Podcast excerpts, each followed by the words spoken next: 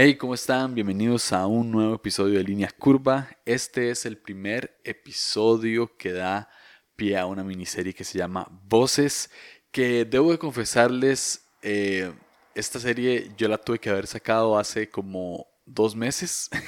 Estaba planeado para que fuera el final de la primera temporada, pero decidí guardarla porque ya tenía algunos episodios que quería grabar para final de temporada y dije, no, la verdad es que para no perder tanto la conexión y no sacar episodios durante tanto tiempo, entonces voy a guardar esta serie y lo voy a sacar como, eh, como episodios entre temporada.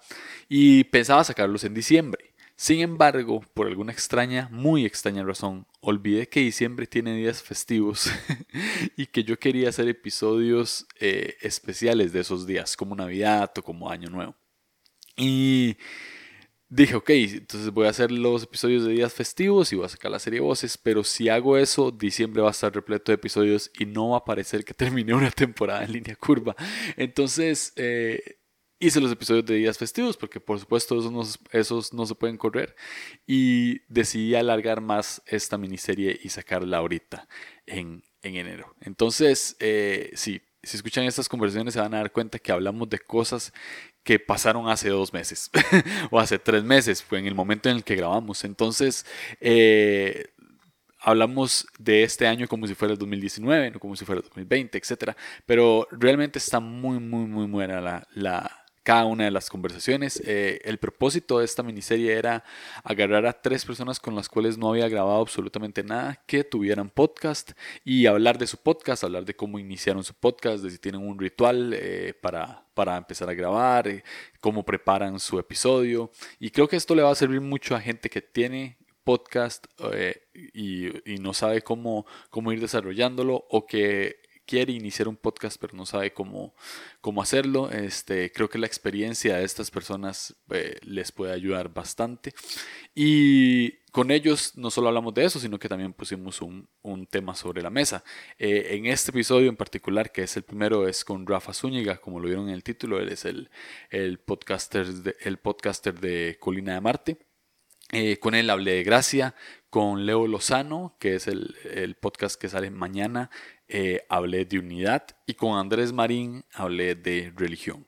Entonces, eh, están muy buenas eh, las conversaciones, ellos son increíbles y nada, les recomiendo muchísimo esta serie. Este, gracias por estar acá, gracias por, por escuchar, por tomarte el tiempo. Este, y nada, estoy muy, muy, muy, muy, muy, muy emocionado. Entonces, acá los dejo con esta con este, esta serie con voces con Rafa Zúñiga.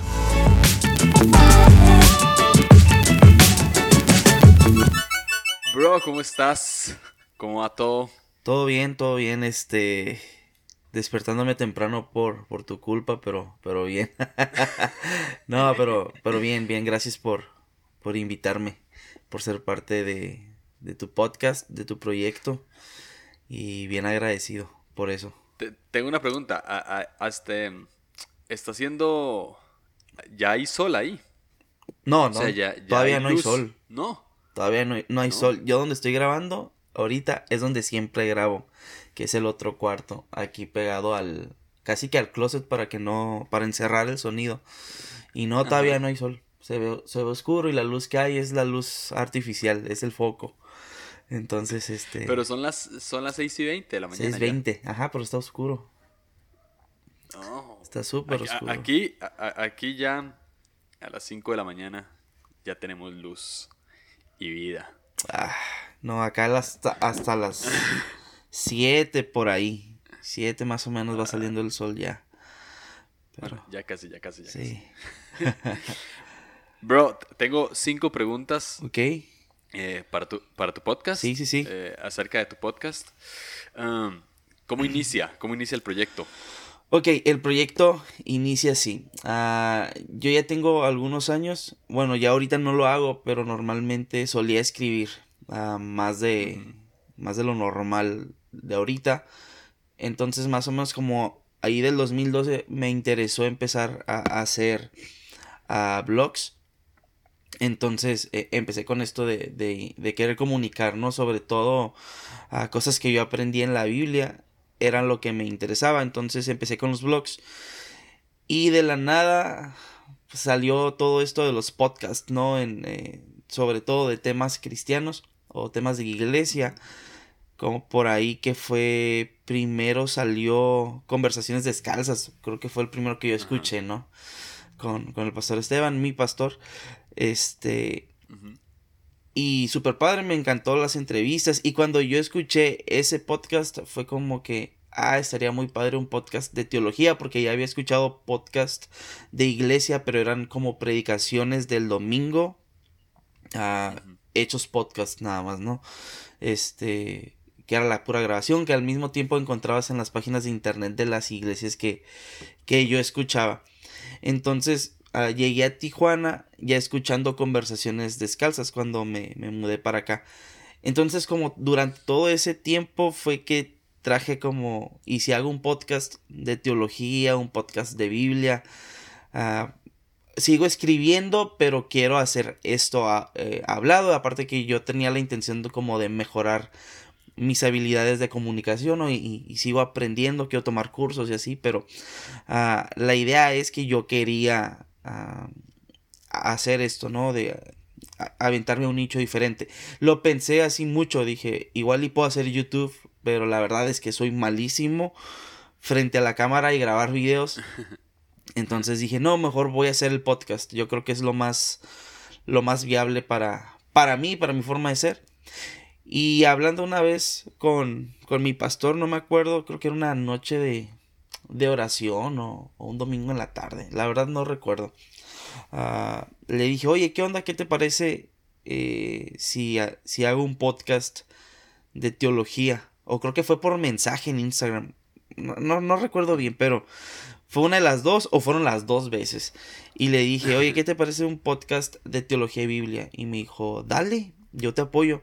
Hazlo, casi no hay y tanto. Entonces aproveché esa oportunidad como ese respaldo porque era algo que no quería hacer sin respaldo sobre todo.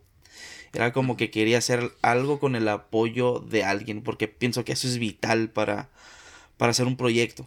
Eh, digo, al menos en mi experiencia me pasó con el blog, que era mi blog y solamente lo conocían mis amigos de Facebook.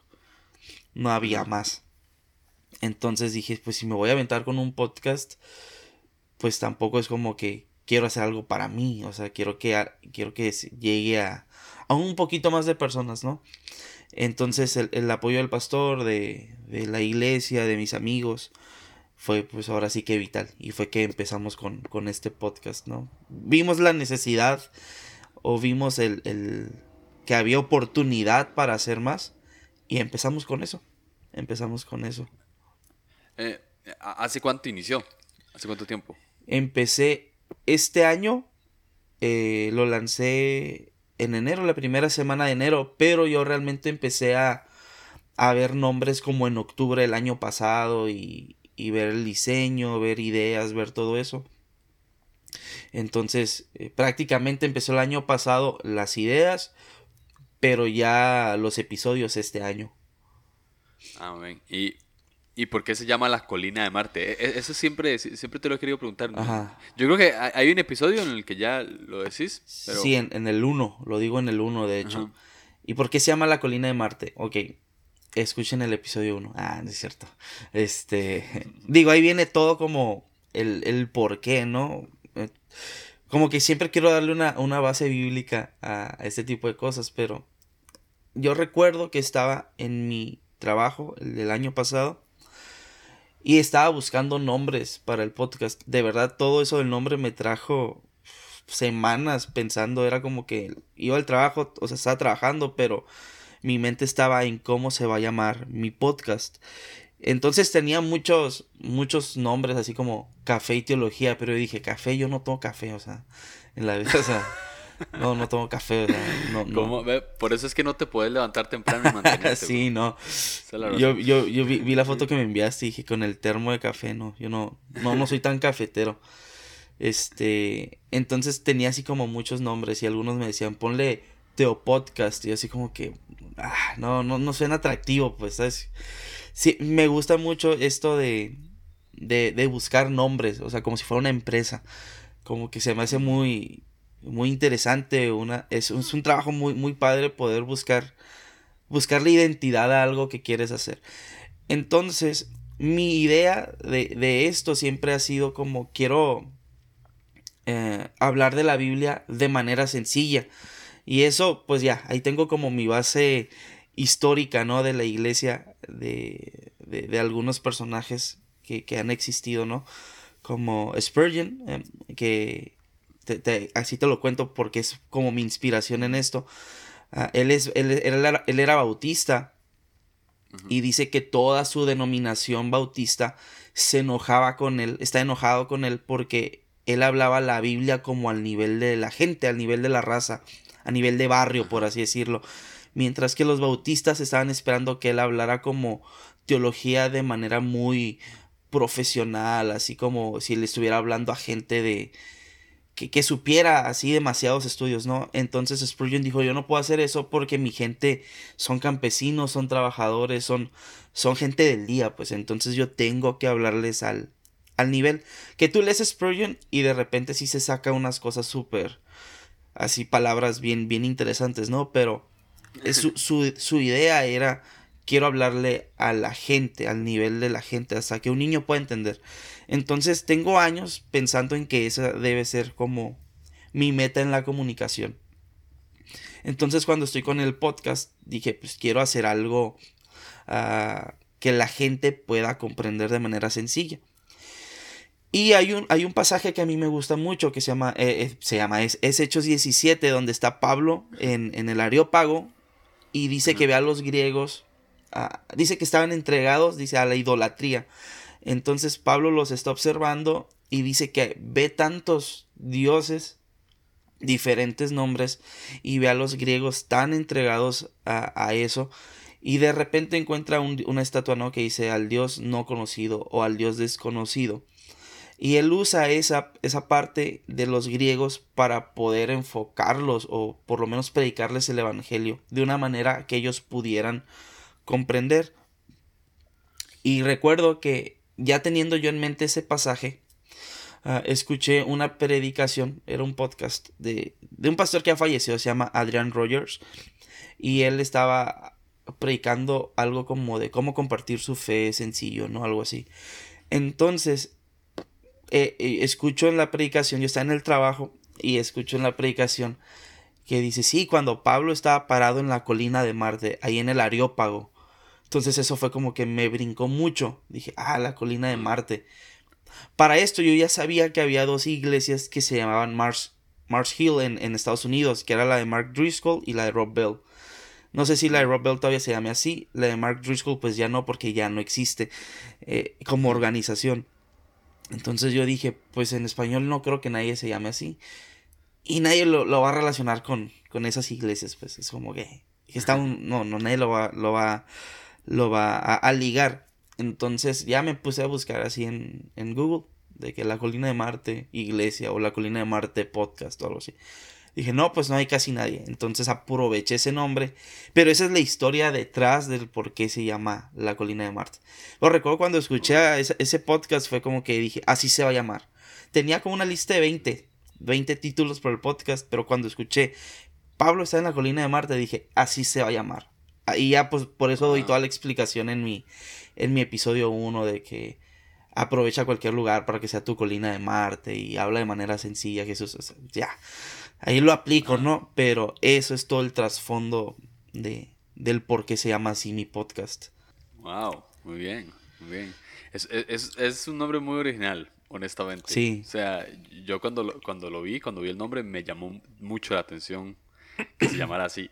Y, y ahí eh, estaba escuchando eh, uno de tus últimos episodios que quería, querías ver cómo le, cómo le llamabas a tu audiencia. Ajá. Que martianos o... sí, sí, sí. eh, marcianos, puede ser. Marcianos, marcianos. puede ser, no, no, no, no es mala idea. uh, bro, eh, ¿cómo te preparas antes de, de, grabar un episodio? Este, no, ¿Tenés, un, tenés sí. un ritual? No tengo ritual como tal O sea, creo que en esa parte soy muy, soy muy como muy cuadrado, soy muy metódico. No tengo un ritual así como de, ah, voy a salir a caminar y a despejar la mente. Una porque no me da tiempo, pues realmente. O sea, es como que llego del trabajo a las seis y ya tengo, o sea, lo que sí tengo es establecido ya los días. Ahora sí ya, ya logré una, creo que una mejor organización. Después de pedir varios consejos, ¿no? Como a Yesaya le, le, pedí uno para que me orientara un poquito en esto. Si te has dado cuenta, mis episodios han sido muy interrumpidos en todo este año por diferentes factores, ¿no? Entonces, eh, pedí consejo y, y quise ver la mejor manera, ¿no? Y ahorita yo creo que va a ser como cada 15 días. Yo creo que es lo que mejor me funciona a mí. Pero durante todo este tiempo, al menos ahorita o las últimas, los últimos episodios, lo que hago es como preparar mi, mi episodio, mi bosquejo unos dos días antes. Ya le traigo vueltas en la cabeza lo que voy a hablar. Al menos si ahorita tengo serie, pues ya sé de qué voy a hablar, ¿no? Ya tengo los títulos de todos los episodios, nada más es bosquejarlos. Ya tengo todas las notas realmente también. Solo es adaptarlo a podcast. Entonces, este. Como los, los lunes son mis días de preparación. O al menos de, de, terminar de preparar todo. Y ya le estoy dando, lo estoy leyendo, lo estoy leyendo, lo estoy leyendo. No lo digo de memoria porque no, prefiero no arriesgarme, ¿no? O sea, tengo mi laptop, tengo mis notas, lo voy hablando, lo voy comunicando. Y los martes son mis días de grabación. Entonces, eh, para subirlo el miércoles. Entonces yo los martes trabajo en mis tiempos libres, leo otra vez el, podcast, el, el episodio, llego a la casa, como tranquilo, preparo el cuarto, me siento, eso sí, tomo agua varias veces porque se me seca bien rápido la garganta. Grabo el intro yo creo unas dos, tres veces simplemente para saber cómo se va a escuchar.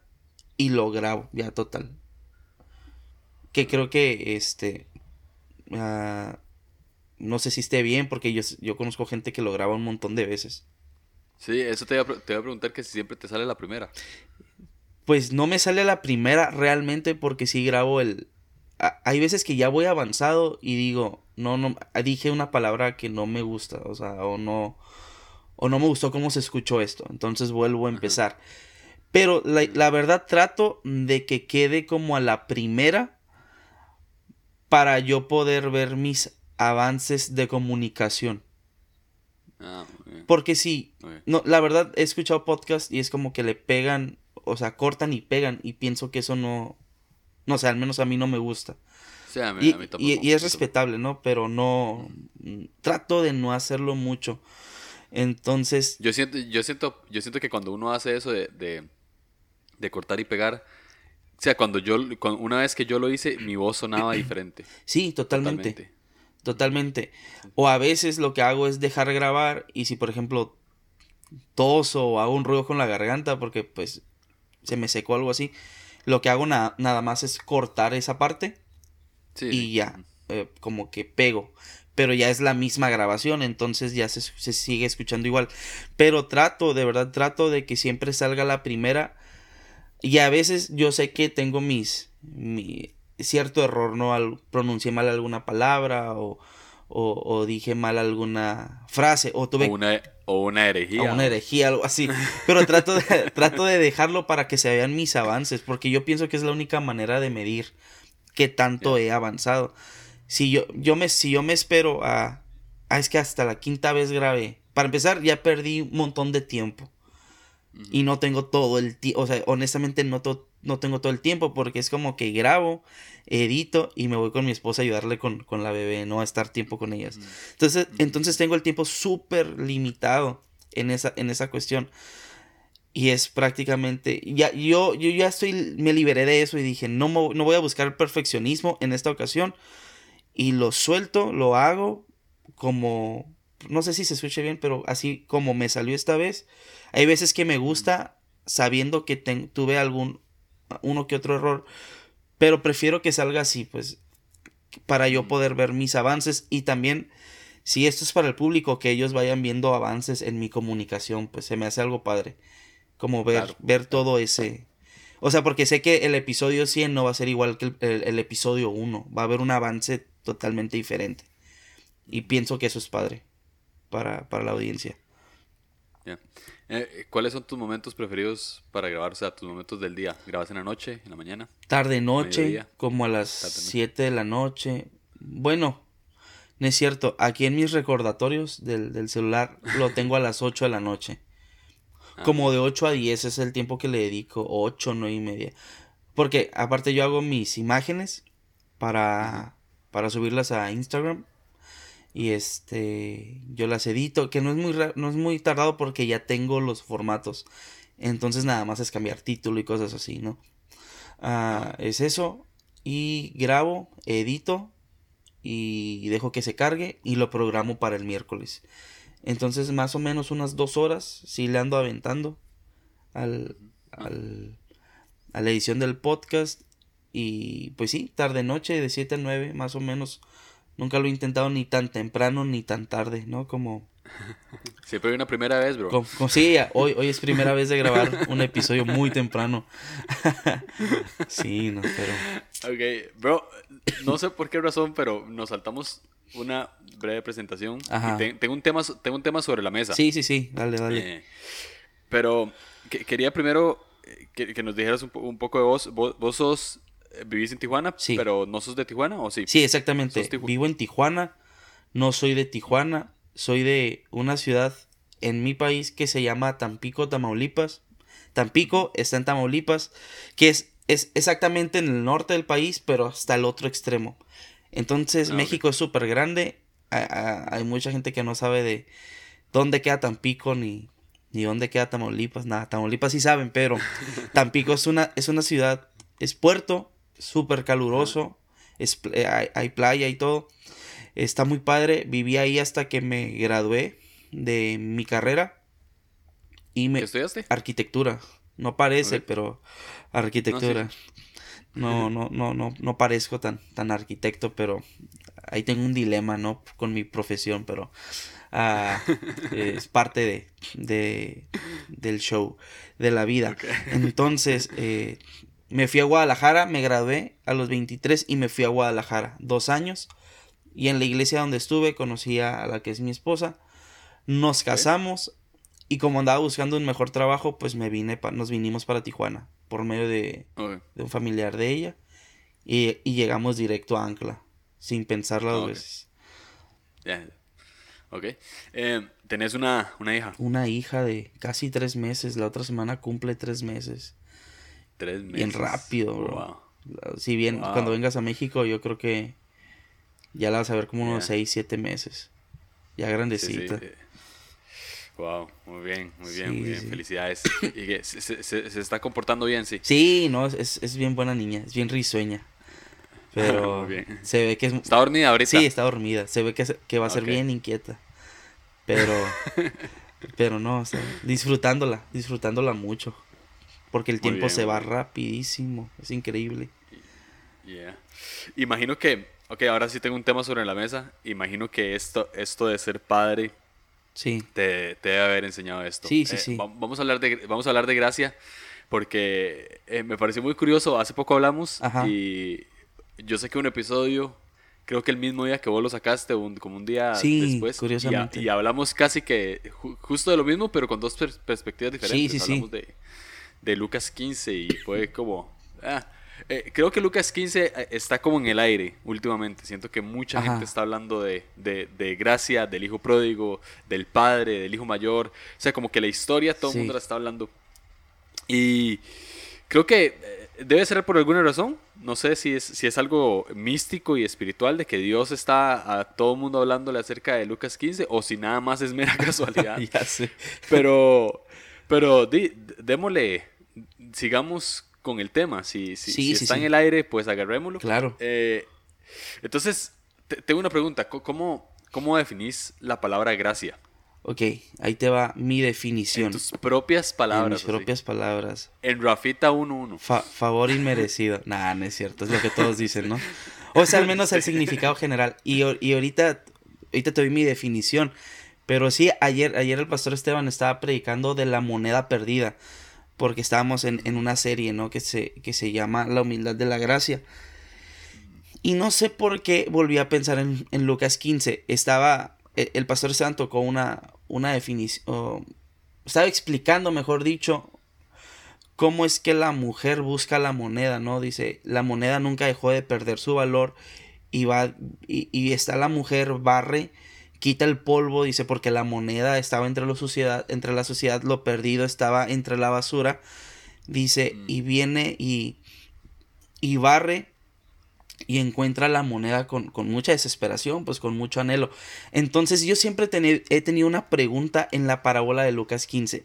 Y ahorita te defino gracia, ¿no? Pero es, el hijo pródigo realmente nunca fue el padre a buscarlo.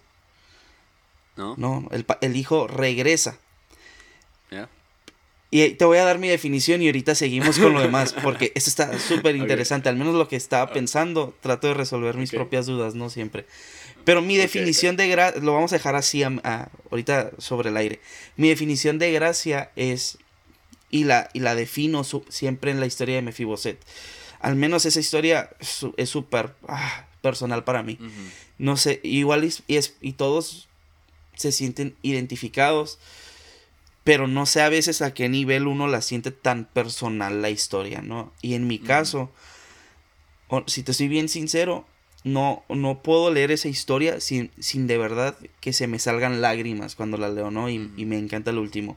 Y Mefiboset estaba lisiado de ambos pies y siempre comía a la mesa del rey. Eso, eso me, ah, me fascina, me rompe el corazón. Entonces, yo por mucho tiempo tuve en mi Instagram esta frase, que es mi definición de gracia. Vil, pecador e imperfecto, pero sentado a la mesa del rey.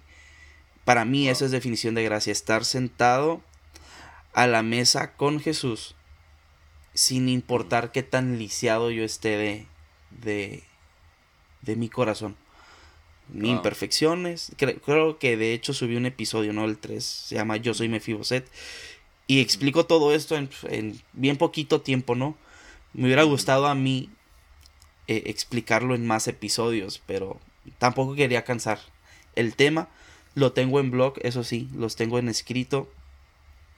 Pero para mí esa es definición de gracia, estar sentado a la mesa del rey, a pesar de cómo soy.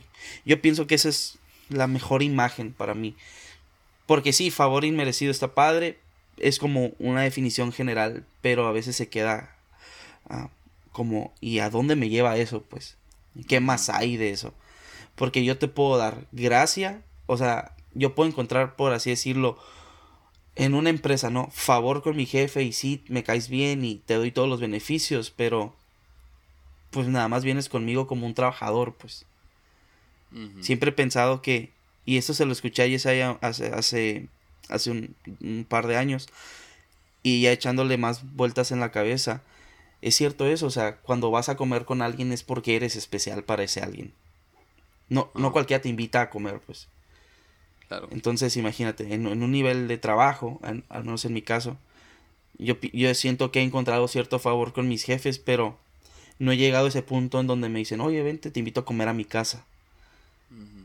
Porque eso involucra una intimidad más, ¿no? O sea, un, un, acercamiento más. Y eso es lo que Jesús hace con nosotros, no es como que, ah, sí, te perdono y pues échale ganas en el camino, síguele y, y pues ahí nos vemos cuando llegues al cielo. No es, yo quiero estar todos los días con, contigo. Yo te perdoné, yo te salvé, yo te limpié, yo te acepto tal y como eres, pero no nada más te dejo así, quiero que estés conmigo todos los días. Y obviamente es una cuestión entre mística, espiritual y, y, algo que debe ser tan real en nosotros en, el día a día que a veces se nos olvida venir a la mesa.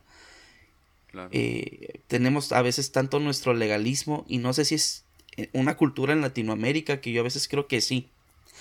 Porque yo a veces conozco gente de otros lados, tengo unos amigos americanos, ¿no? Y es como que ellos entienden la gracia súper bien. No sé si esa cultura como que, ah, sí, Dios, Dios me ama y Dios me perdona y a pesar de que fallé ayer y yo como que, ah, man, yo le fallé ayer y siento que tengo que venir con él como a los tres días, ¿no? Sí. O sea, me, siento mal, me siento, o sea, me siento o que, por lo, o que por lo menos no es tan fácil. Ajá, no, no es tan fácil, pero hay gente que conozco que tiene esa esa facilidad de venir con Dios, así como, no, no pasa nada, o sea, yo vengo y me acerco porque soy hijo. Y, y eso está bien padre. Y yo pienso que igual es, es algo que, que, pasa en todos los niveles, ¿no? El, el, legalismo, la gracia, todo esto. Pero pienso que a veces aquí en México es muy marcado, ¿no? Como que tienes que ganártelo. O al menos fue la cultura durante mucho tiempo en la iglesia, ¿no? Donde quieres ganarte, quieres tener una posición, tienes que ganártela. Tienes que esforzarte, tienes que eh, eh, dar de tu tiempo y dar de tu talento, dar de tu tesoro, pero tienes que hacer méritos. Entonces dejaba de ser gracia. Y cuando esa persona, me, me, tocó, ¿no? Conocer gente que ya llega al nivel que quiere, entonces trata a otros de la misma manera. Sí. Y deja de ser una mesa y se convierte más como en una empresa, pues. Entonces para mí eso es como que... aparte que la gracia es el tema que más me gusta. Honestamente la Biblia siempre es el tema que, más me va a gustar. Aunque hay fe como fe para milagros, fe para provisión, todo es por gracia, al final de cuentas, mi fe es por gracia. O sea, mi fe es un regalo de Dios también. Entonces, todo es por gracia. Todo, todo depende de la gracia. Mi santidad es por gracia. Mi salvación es por gracia. Todo es, todo es gracia, pues. Entonces, siento que es algo que siempre, al menos me lo estoy recordando. Y últimamente me he recordado mucho esto. Gracia es estar sentado con Jesús a pesar de mis errores. Y, hablando de Lucas 15, este, es increíble. Yo, yo honestamente no le había puesto tanta atención como esta vez, ¿no? Eh, te digo, me, sorprende mucho que el hijo pródigo no, no lo, al hijo pródigo no lo van a buscar. Él regresa. Pero yo, yo pienso esto, es como que él, él piensa. Es más, la oveja y la moneda no tienen capacidad de pensar, pues. Eh, no, no tienen esa capacidad de, de volver en sí. Entonces ellos necesitaban alguien que los buscara. De la cierta manera también nosotros necesitábamos que Jesús nos buscara. Pero en el Hijo Pródigo me doy cuenta que también Dios nos ha regalado la, la capacidad de pensar, el, el, regalo de la conciencia, de decir, mm. necesito de Dios. Entonces el Hijo mm de cierta manera se siente atraído por la gracia que hay en su padre, ¿no? Dice, de todos modos me va a aceptar, pero como a uno de sus jornaleros, que como lo dije creo en, en, mi episodio 15, pues a veces también tenemos esa mentalidad de, de decir, sí soy hijo de Dios, pero como pequé tanto, ya no me siento tan hijo, me siento como un esclavo. Y, y regresamos a Dios como, como con esa actitud de, ah, soy un jornalero, ya no soy tu hijo, pero realmente nunca hemos perdido la identidad de hijo, simplemente está opacado por, por nuestro error, ¿no? Ya. Pero me, asombra mucho que el padre, a la, por la única persona en esa historia que se iba a buscar es al hijo mayor. Si te das mm. cuenta, dice que mm. eh, el hijo mayor regresa y escucha la fiesta y se enojó y dice que me encanta esto, o sea, porque es humildad de Dios, ¿no? De, de, cómo es Jesús con nosotros. Y dice que el padre salió y le rogó, o sea, esa, usa esa palabra, le rogó mm. que entrara a festejar a su hijo. En esta parte, lo que Jesús está haciendo, está haciendo el énfasis a los fariseos. Porque los fariseos, o sea, todos los demás son los pecadores de mala fama, la oveja perdida, la moneda perdida y el hijo pródigo, ¿no? y, y el hijo mayor es esta parte que simboliza la religión o el, los fariseos, el legalismo, el decir, ¿cómo es que le das a él tan pecador y yo que he sido tan justo por tantos años a mí no me das este regalo? Mm. Entonces lo que, lo que Jesús hace es que va por, por ambos, ¿no? Va por los perdidos y va por los religiosos que no saben dar gracia. Pero me encanta esto porque porque pienso que hay, habemos tantas personas en la iglesia que no sabemos dar gracia a otros y Jesús también nos sigue, nos sigue buscando, pues nos sigue buscando de la misma manera, con la misma intensidad. Me atrevo a decir que nos sigue rogando que, que entremos a la fiesta con los demás, ¿no? Y, esa parte me, no sé, me hace mucho, mucho shock a mí. Así como que me pega demasiado porque el, aún Jesús busca a los, a los legalistas religiosos y les ruega que entren a, a celebrar a los que están perdidos. Y eso es algo que creo que, fascinante. Sí, que creo que creo que a veces cometemos un error con esta con, con la historia de Lucas 15 de pensar que la gracia solamente es para el hijo menor. Exacto. Pero nos damos, nos damos cuenta que la gracia también estaba para el, para el hijo mayor. Sí, o sea, sí, sí. Y, y, y, como vos estás diciendo de que, de que Jesús estaba haciendo énfasis en los fariseos, eh, eh, lo que les está diciendo es, hey, disfruten de esto, de esto que le estoy dando a, a los demás. O sea, la, la, gracia es para todos. Sí, sí, sí. Y, y a veces sí cometemos como el error de, de, no de también no darle gracia a los fariseos y nos sí, terminamos... Eh, nos, terminamos haciendo exactamente igual a ellos que no le quieren dar gracias a los demás. Entonces, ah, sí, me encanta eso. Y algo que dijiste, se me vino una, una, frase a la mente que escuché hace un montón y honestamente no sé eh, si, si, será pues teológicamente correcta o no. Eh, pero siempre me ha llamado la atención la frase y nunca la, la he como eh, profundizado. Pero alguien dijo que a la oveja perdida había que ir a buscarla. Sí. Pero el hijo ya sabe el regreso a casa. Ajá, sí, sí. Y es como, eh, eh, siento que es como, como que cuando ya uno tiene, ya uno tiene una conciencia de hijo y sabe que es hijo, al irse, pues y, creo que es eso que vos dijiste, que Dios ya le da la libertad de conciencia. O sea, hay, a unos hay que ir detrás de ellos. Sí, sí, sí. Pero, pero ya siendo hijo, Dios te da esa libertad de, dale, date cuenta de lo que vas a hacer. Sí, sí, sí. Y después, eh, eh, eh, lo bueno es que el camino de regreso a casa siempre está abierto, siempre.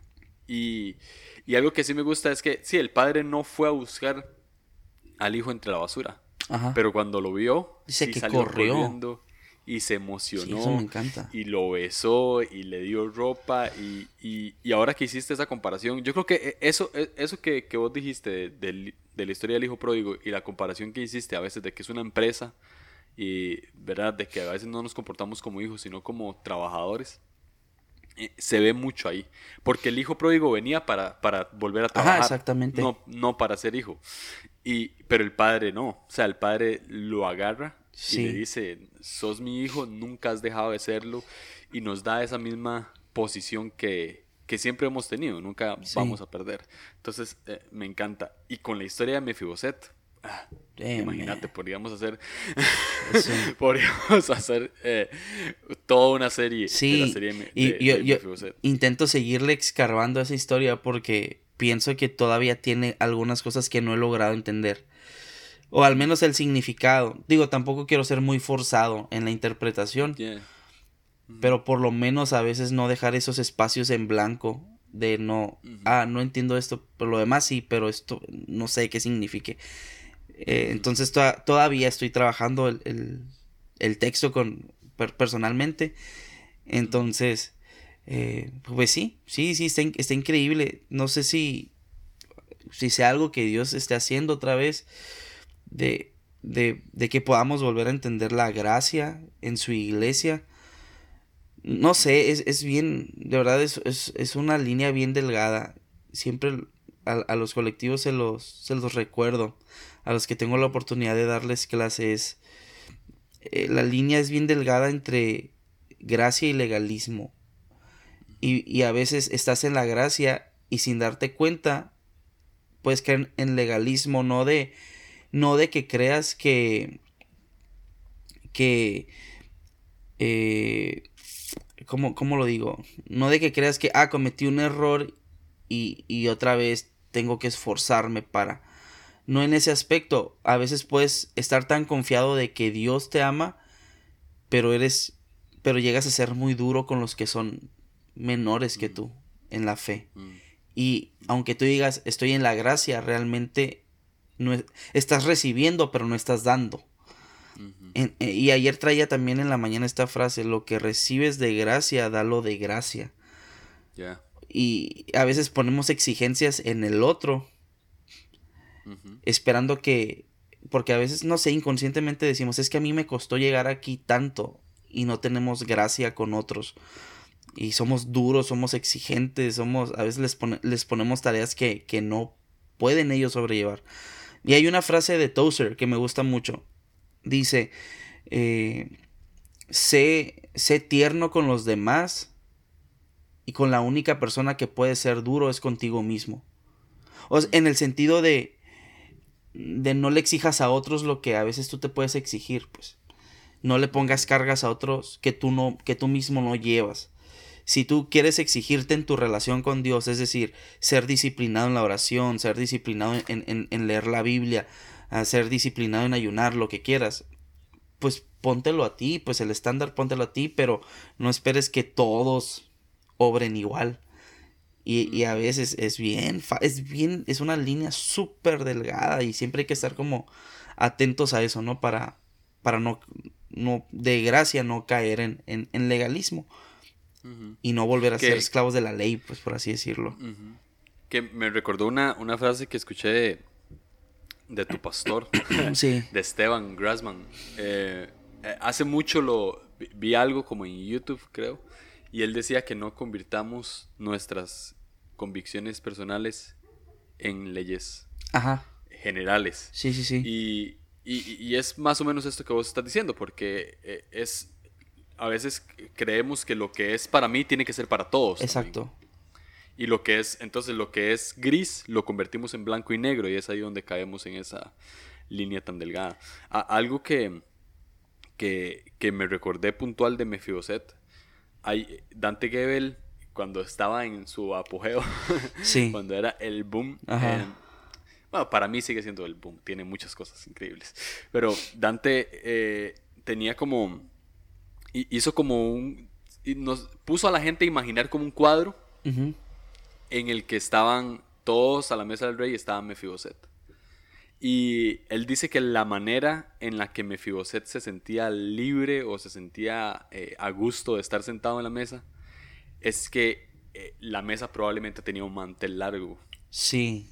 Entonces, si vos volvías a ver, no se, le, no se veía que estaba lisiado. Ajá. En ningún momento se iba a ver que estaba lisiado. Entonces, eh, siempre me recuerdo de esto porque, porque a veces nos podemos sentar a la mesa, pero en la misma mesa no nos sentimos todavía dignos. Podemos comer y no nos sentimos todavía dignos. Nos aceptan, pero todavía no nos sentimos dignos. Y es porque no entendemos que ahí existe un mantel de gracia que nos está tapando toda la imperfección, nos está, ¿verdad? Que al final de cuentas, pues creo que el mantel de gracia eh, es más que tapar, es como la sangre de Cristo que limpia sí, sí, todo, Que, que, porque no es tapar, es o sea, no, la gracia no viene a tapar nuestras imperfecciones, siento yo. Yo creo que la gracia viene a limpiar pues todo lo sucio que tenemos y a darnos esa posición de hijos que, que, nunca hemos perdido. Sí, yo, yo, estaba pensando hace, hace unas dos semanas, porque hace dos semanas predicaron de Mefiboset en, en, en la iglesia. Sí, hace dos semanas. Entonces yo estaba pensando eso del, del, mantel y dije, es que sí es cierto, o sea, volviendo a pensar en, en, en el tema de Mefiboset, cuando estás comiendo con alguien, lo estás viendo a los ojos. No estás viendo abajo. No estás viendo a los pies. Porque, una, cuando estás sentado a la mesa no te da la visión para ver. Hay algo que te tapa que es la mesa también. Y aparte del mantel, no, O por lo menos no disimuladamente. Ajá, sí.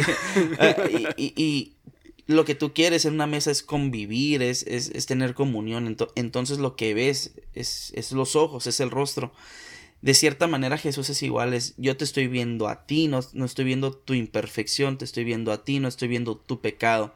Yo tu pecado ya lo, ya lo pagué, ya lo cubrí, yo te estoy viendo a ti.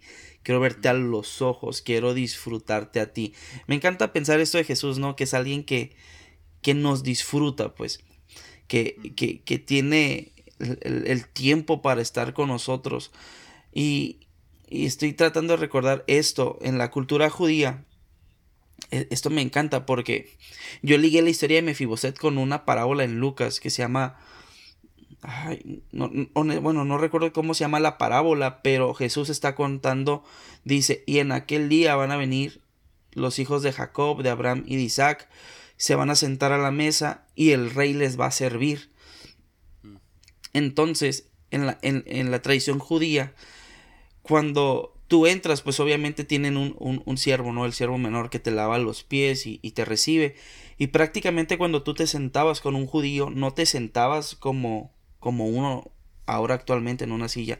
Prácticamente te sentabas medio acostado.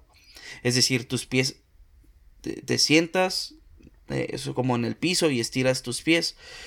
Entonces prácticamente tenían los pies casi en la comida, ya te imaginarás, ¿no? Esa es otra onda. Por eso se los lavaban antes, porque los pies daban al nivel de la mesa.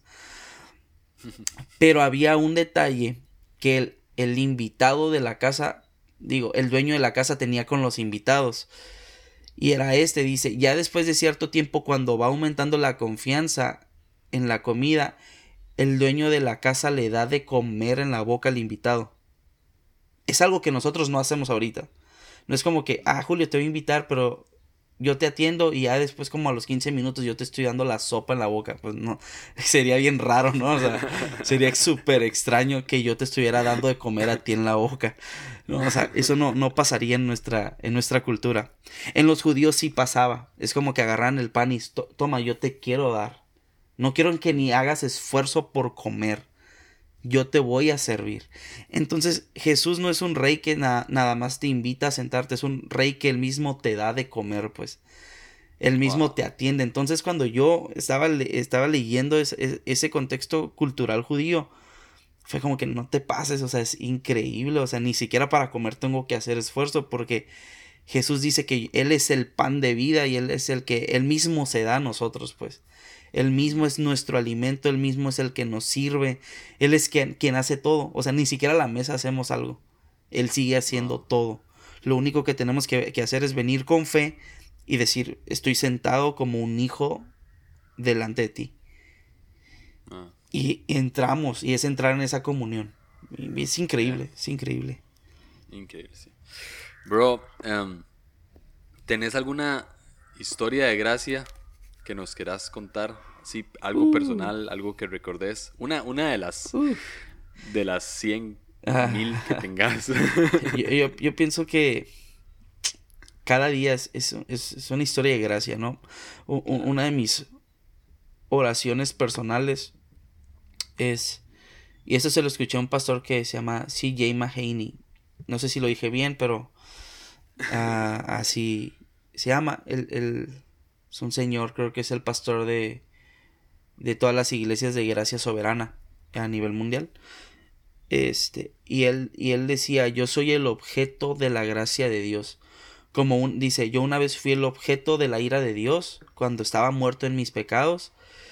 Y cuando Él me dio vida, ahora soy el objeto de su gracia. Y, me, y, él, y dijo otra palabra, dice, yo soy un trofeo de la gracia de Dios.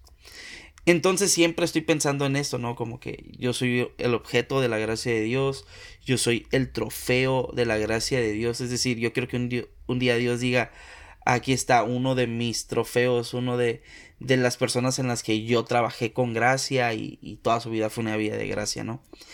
Entonces por eso pienso que toda, todos los días son, son días de gracia, ¿no? Pero, ah, historias. Tengo muchas, ¿no? Igual, igual no, Ah, no sé cuál contar. Estaba, estuve pensando en eso. Me enviaste las preguntas y, y fue la que pensé mucho, ¿no? Pero yo pienso que... Ah, de tantas, al menos yo conozco mis, mis propios errores, ¿no? Y, y mis... A veces con las, las mismas piedras con las que yo he llegado a tropezar una y otra vez. Y cómo Dios me perdona una y otra vez. Pero quizá a una historia de gracia ha sido todo este año. Todo este año. Ah, mm, creo que lo conté en el episodio 8. Me quedé sin trabajo en, en diciembre. Y yo sé que algunos que escuchen este podcast van a decir, ah, otra vez estás contando tu historia. Así. pero, pero es que la verdad para mí no solamente el, ah, me quedé sin trabajo y pues me deprimí, me puse triste. No, no, no. Va más allá de eso me quedo sin trabajo. Y es de las pocas veces que yo no he sentido miedo por algo. Entonces, obviamente después vinieron algunas cuestiones eh, emocionales, ¿no? Y de cómo voy a salir de esto.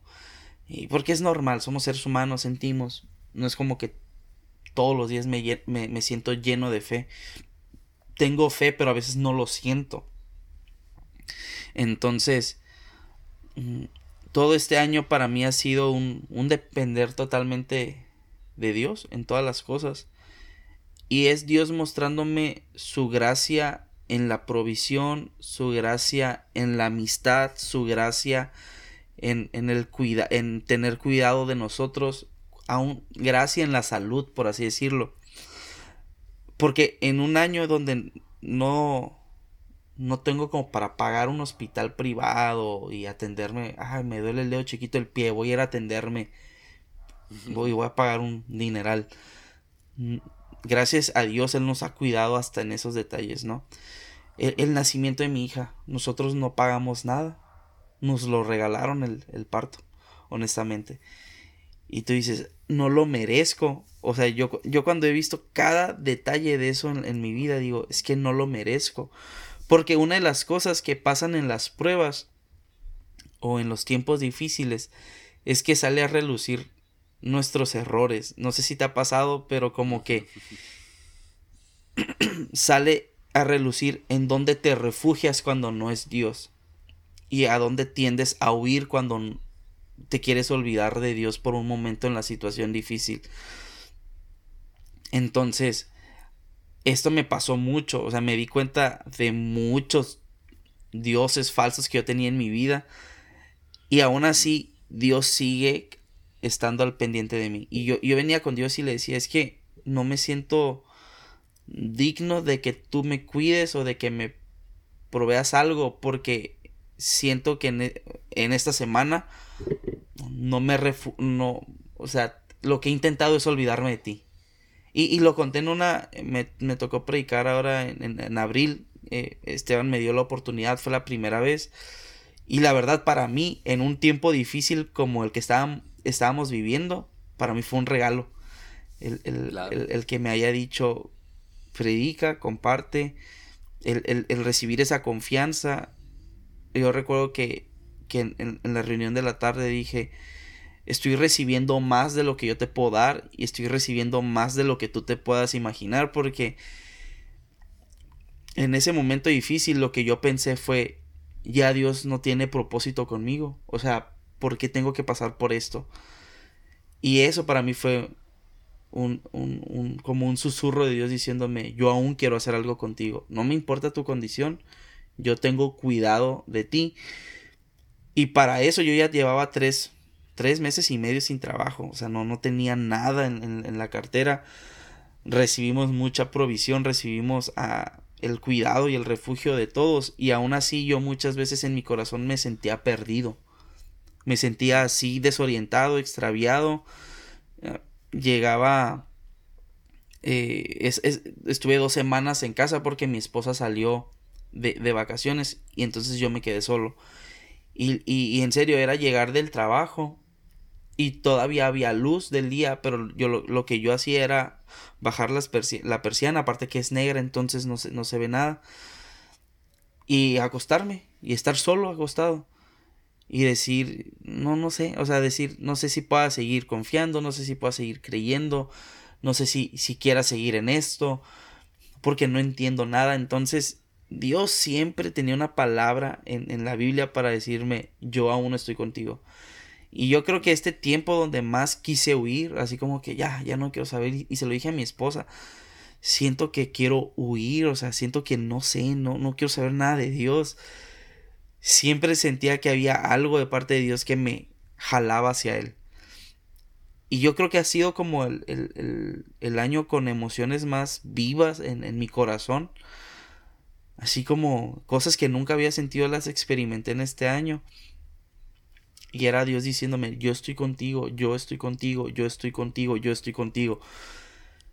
Y, y, cuando subí este, este episodio, el 8, no, no tienes idea la cantidad de, de mensajes que recibí y no es como por decir, ay, recibí mil mensajes tampoco, pero por lo menos los mensajes que recibí, que, que fueron, siento que fueron como bastantes para el alcance que tiene mi podcast, este, fue como, no, no, en serio, me decían, no tienes idea del, del, tiempo que yo estoy pasando y tu fe me está animando.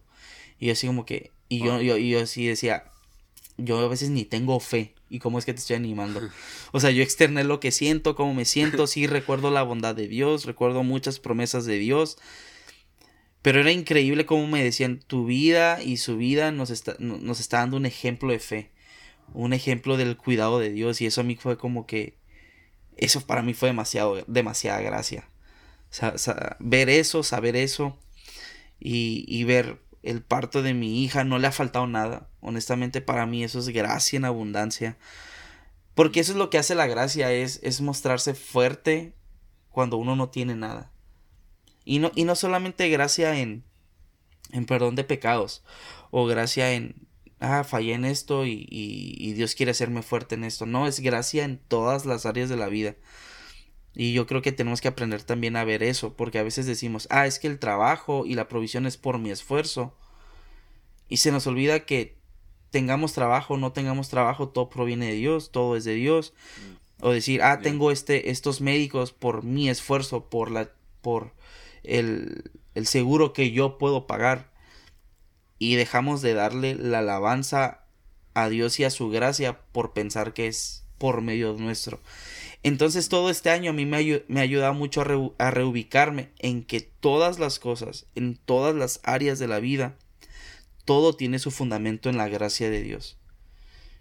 Y, y, para cerrar al menos esta pregunta o, el tema este de alguna experiencia de la gracia, eh, he traído en mente este versículo de, de David, creo que es en el Salmo 49, 50, pues, honestamente, no, no es el 50, pero es como el 49 por ahí.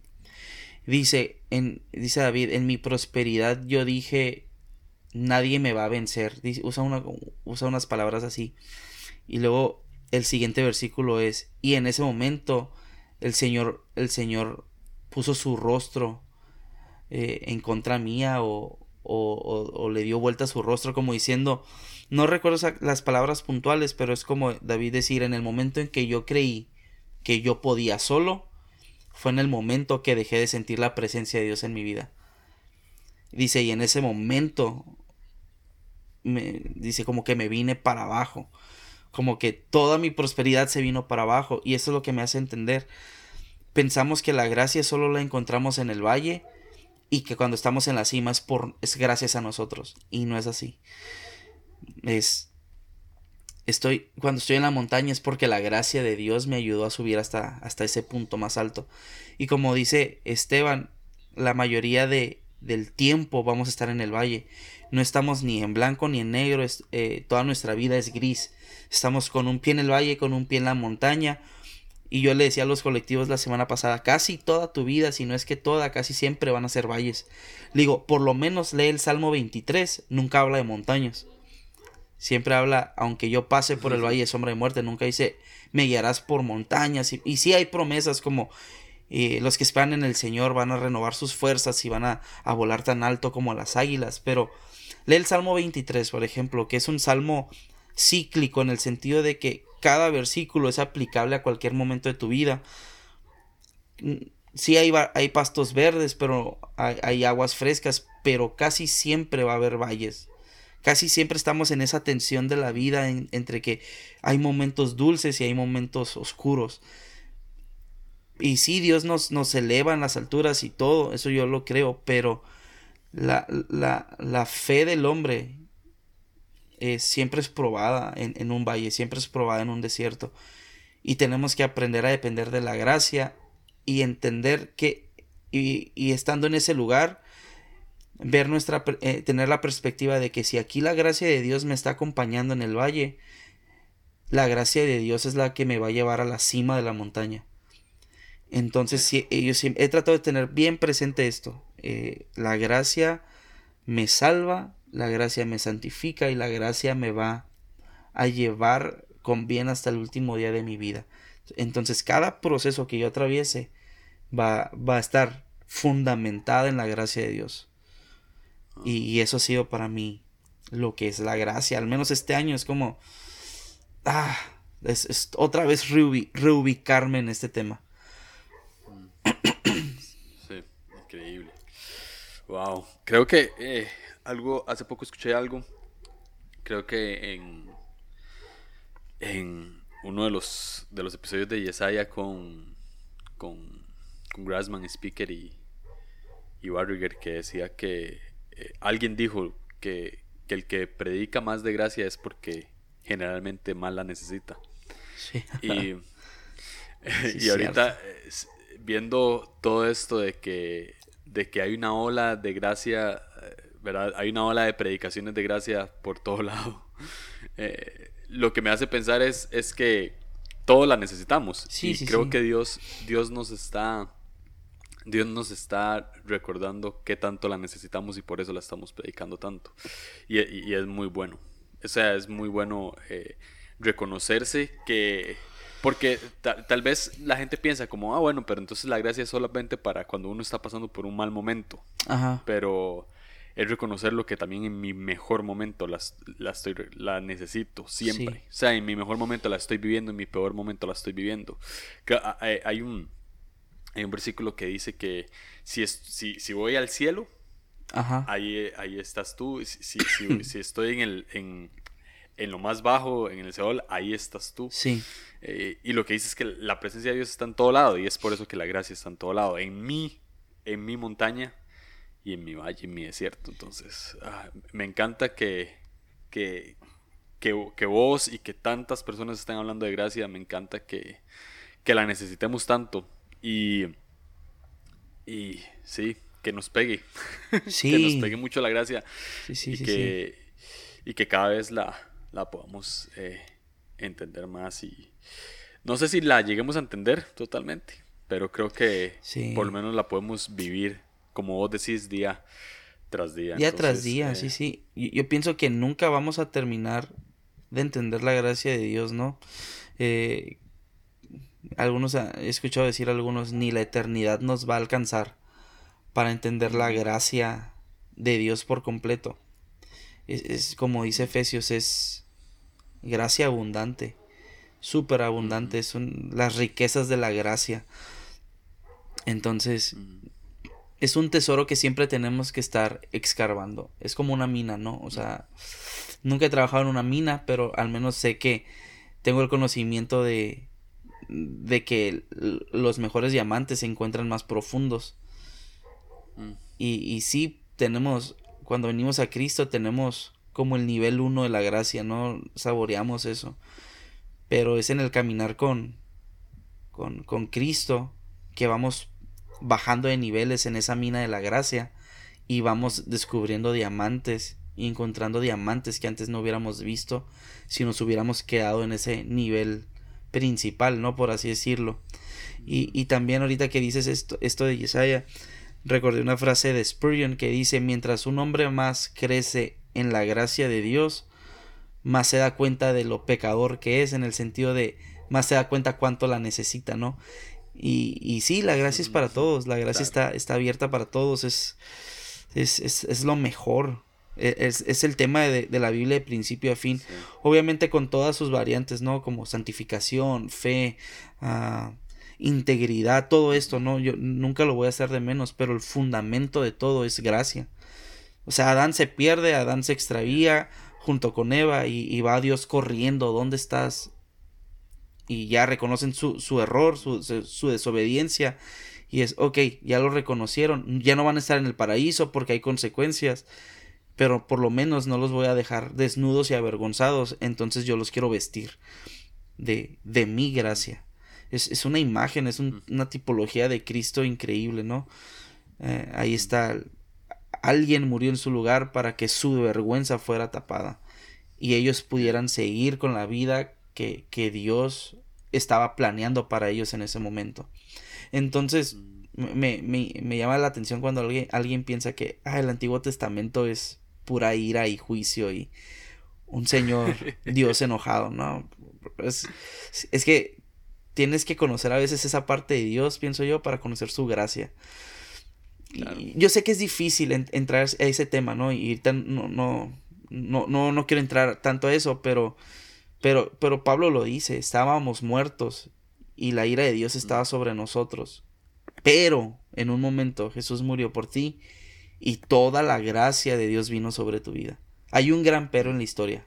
En, la historia de la humanidad y, y, en nuestra historia personal hay un gran pero, que es Jesús murió, resucitó y toda la gracia se hizo disponible para nosotros. Y es palabras sencillas, pero tan profundo que a veces se nos olvida.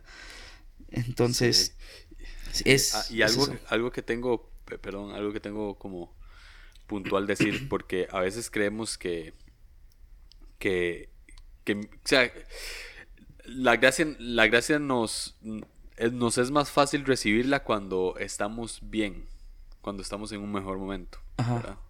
Y nos es más fácil hablar de gracia cuando estamos bien, siento yo. O sea, como que cuando ya dejé de hacer algo. Aunque siento que los mejores mensajes de gracia es cuando estamos en el peor momento, pero, sí. pero como que es más fácil de, de, de hablarla y es más fácil de entenderla o de recibirla cuando estamos bien.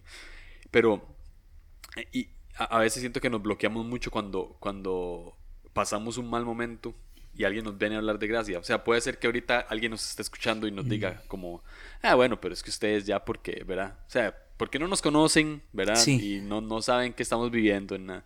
Pero pueden decir como, ah, no, es que ya ellos, pues, eh, deben de estar en otro nivel o algo así. Que es totalmente, bueno, por lo menos en mi caso no es así. No, ni, en, el, ni en el mío. ni en el mío. Mi esposa te lo puede decir. pero ahorita que que hablábamos se me vino esto de que no importa qué tan mal estemos, la gracia siempre va a ser superior. Sí, porque la Biblia dice que donde abunda el pecado, sobreabunda Exactamente. la gracia. Entonces, hay, hay mucha gente. Eh, eh, últimamente he escuchado más gente como un, poco, un poquito más conservadora que, que dice como no, es que el mundo cada vez está peor y cada vez está eh, más lleno de pecado y más. Y yo lo que digo es, no, importa a qué nivel de pecado vayamos a llegar, la gracia de Dios siempre va a superar eso. Totalmente. Y, y, esto es lo que me encanta de este tema. O sea, lo que me encanta de la gracia es que no importa qué, hayamos hecho, qué estemos haciendo, qué vayamos a hacer, cómo se, cómo se muevan nuestros países. O sea, ahorita que hace poco que, en, en, México hubo un problema, creo que fue en... Ah, se me fue el estado. El, lo que pasó con creo que fue con algo de narcos o algo así. Eh, ah, en Sinaloa. En Sinaloa. Ajá. Lo, lo, que sucedió en Sinaloa sí es una tragedia. Sí, es, es, es, algo malo, sí, es algo que, que, que ojalá no, no, hubiese pasado, pero lo que viene, la gracia de Dios que viene para esa ciudad por lo que acaba de pasar. Sí. Va, va a sobrepasar todo lo malo que pasó. Sí, y, y, y así con todo. O sea, Así, en, Costa Rica ahorita vienen un montón de cambios, cambios políticos, un montón de leyes que, que, se empiezan a aprobar y, la, la, gente cristiana está muy asustada. Y yo lo que pienso es, pase lo que pase, la gracia de Dios va a superar todo lo malo que podamos tener. Tanto como país, tanto personalmente como familia. Entonces, sí, creo, creo que para, para aterrizar ya este episodio, eh, porque podemos hablar de esto todo el día. Nunca acabamos. nunca acabamos. Sí, exacto. Y hacer una maratón. Sí. Pero para aterrizar este episodio, eh, un mensaje puntual para la gente que nos está escuchando. ¿Qué mensaje puntual le das? obviamente has dicho un montón de cosas que la gente ya puede atesorar, pero algo puntual, algo que se te venga ahorita a, tu corazón, a la mente, que le puedas dar a la gente acerca de la gracia, ¿qué, es, qué, qué podría ser? Ok, eh, eh, ahorita que estabas hablando, te estaba escuchando, pero mi mente también estaba pensando esto. Y con esto yo creo que pudiera, pudiéramos cerrar, ¿no? Este... Hay un versículo que, que, que, donde Pablo le está dando unas instrucciones a Timoteo. Creo que es en segunda de Timoteo 2. Y empieza el capítulo así. Esfuérzate en la gracia de Dios. Y eso es bien curioso porque dice, esfuérzate, o sea, un esfuerzo, y luego habla de gracia. Porque pensamos que gracia es como que yo no tengo que hacer nada porque Dios ya lo hizo todo. Pero lo que entiendo de este versículo es, si vas a ponerle fuerzas a algo, no, o sea, como diciendo, mm. que no sea, eh, quiero, quiero ponerlo con las palabras correctas, correctas para que no se entienda. no se, mal, se, se malentienda. Eh, es como decir, si te vas a esforzar en algo, si vas a poner tus fuerzas en algo, que sea en la gracia de Dios. O sea, lo que vayas a hacer en tu ministerio, no lo hagas en tus fuerzas. No te desgastes intentándolo hacer por ti mismo. Mejor esas fuerzas reubícalas en la gracia de Dios y deja que la gracia de Dios renueve tus fuerzas y te haga hacer todo lo que tienes que hacer. Y me encanta eso porque es esfuérzate en la gracia de Dios.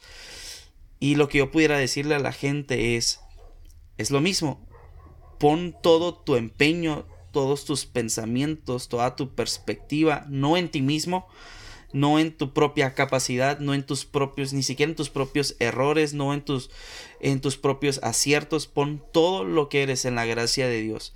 Si viene algo malo a tu vida, algún error, algún mal comentario, alguna mala crítica, algún mal momento, arrójalo a la gracia de Dios. Si viene algo bueno a tu vida, algún triunfo, algún acierto, alguna celebración de alguien más, alguna promoción, arrójalo a la gracia de Dios y deja que la gracia de Dios sea el centro de todo lo que tú eres, de todo lo que vas a hacer, de todo lo que vas a emprender, porque la gracia de Dios, como diría Chuck Smith, lo cambia completamente todo. Entonces la, gracia es todo, ah, la gracia lo, lo, es todo, me encanta esto, me fascina. Y, y es esto, es un esforzarnos en la gracia, gracia de Dios, es poner mi fuerza, mi mente, mis pensamientos, mis acciones en la gracia de Dios y dejar que esa gracia fluya en mi vida. Yo creo que es la única manera en la que vamos a poder crecer ah, como cristianos en, esta, en, esta vida, en esta carrera de fe, eh, en, este caminar con Dios. Obviamente, lee tu Biblia ahora, todo esto, pero aún esas cosas que sean basadas en la gracia de Dios. No en, mi, no en mis propias fuerzas, no para ganarme algo, no para mis propios méritos. Si sirves en la iglesia, en la iglesia sirve fundamentado en la gracia de Dios. Todo eso lo cambia. Honestamente, digo, pudiera extenderme más y decir más cosas, pero prefiero que la gente lo, lo, experimentemos cada quien personalmente, cómo es que la gracia de Dios opera en cada área de nuestras vidas. Eso es lo mejor que pudiera pasarnos y es, y es lo que le pudiera decir a, a, la gente que nos escucha. Eso, pon tus fuerzas en la gracia de Dios. Y eso es. Muy bien, bro. Muy bien. Bro, se nos fue el tiempo. Bien rápido. Más de una hora, creo. No sé. No la medí. Qué increíble. No, no importa. Bro, muchísimas gracias. Gracias por, por levantarte tan temprano. que para mí, 6 de la mañana no es tan temprano, bro. Pero bueno. No, para mí es un martirio despertarme temprano. no, muchas gracias por, por esforzarte en por esforzarte en levantarte temprano y por esforzarte en la gracia, como lo estás haciendo. Y, un saludo a, tu familia, a tu hija. Y sé Gracias. Que, sé que lo mejor está por venir. Así te, que. Te esperamos acá en Tijuana. Ya, esperamos verte pronto. Ya tienes muchos amigos acá, en Tijuana. Entonces va a ser más fácil para ti. Pero muchas gracias, Julio, por la invitación. Te lo agradezco bastante. Fue muy padre hablar de gracia con alguien es un tema vasto y a ver si luego hacemos otro episodio de La Gracia, parte 2 o algo así. Ah. Fijo. bueno, bro. Que estés muy bien. Buen día.